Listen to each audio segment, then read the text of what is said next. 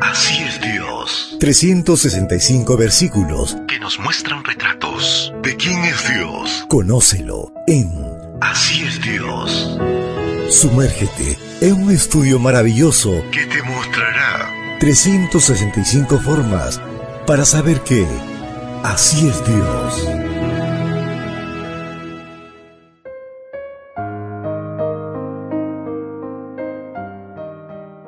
Apreciado amigo, apreciada amiga, qué bendición poder saludarte hoy 4 de enero. Recuerda, soy tu amigo Roberto Navarro y traigo para ti el devocional para esta mañana que lleva por título Un Padre que provee para todas nuestras necesidades. La lectura bíblica la encontramos en el libro de Génesis, capítulo 2, versículos 8 y 9. Dios el Señor había plantado un jardín en Edén, al oriente, y allí puso al hombre que había formado. Dios el Señor había hecho nacer de la tierra toda clase de árboles hermosos y buenos para comer, también el árbol de la vida en medio del jardín y el árbol del conocimiento del bien y del mal. Recuerdo el día que nació mi hija Chanti y el día que fuimos a recoger al aeropuerto a mi hijo Alan, que nació lejos de donde vivíamos. Recuerdo cómo su madre y yo hicimos arreglos para recibirlos, la primera ropita, sus cuartos, los utensilios para comer, algunos juguetitos y unos cuadros de Jesús para que, la primera vez que echaran un vistazo a su habitación, supieran que iban camino al bautisterio. Estábamos felices, nos preguntábamos constantemente qué necesitaba un bebé, porque queríamos tenerlo todo listo cuando llegaran. Así es como veo a Dios en el texto de hoy. Léalo nuevamente tratando de imaginarlo en cada cosa que hizo.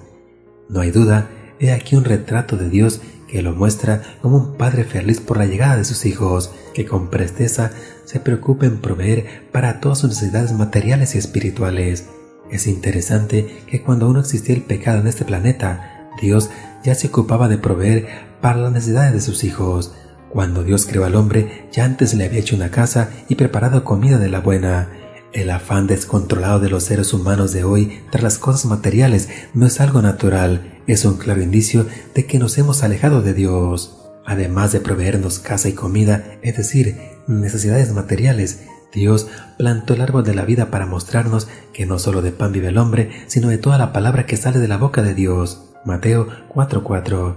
Era como decirle a un bebé, aunque ya tienes casa y comida, tu existencia sigue dependiendo de mí. Esta es la misma lección que necesitamos aprender, quienes, teniendo cosas materiales, se olvidan de Dios creyendo que no lo necesitan. Finalmente, Dios puso el árbol del conocimiento del bien y del mal, que es como el cuadrito de Jesús que mi esposa y yo les colocamos a nuestros hijos en sus cuartos. Era el recordatorio de que la única forma de mantenerse seguros dentro del paradisiaco jardín era manteniéndose obedientes al Padre. ¿Qué te parece si le damos las gracias? Que Dios te acompañe en este día y te colme de abundantes bendiciones. Y recuerda, mañana tenemos una cita en este mismo lugar, en la matutina para adultos. Ahora lo conoces un poco más que ayer. Más que ayer. Así es Dios. Un retrato pintado en la Biblia que nos muestra su amor, su naturaleza. Sigamos conociéndolo. Así es Dios. Esta fue una presentación de Canaan Seven Day Adventist Church y DR Ministries. Hasta la próxima.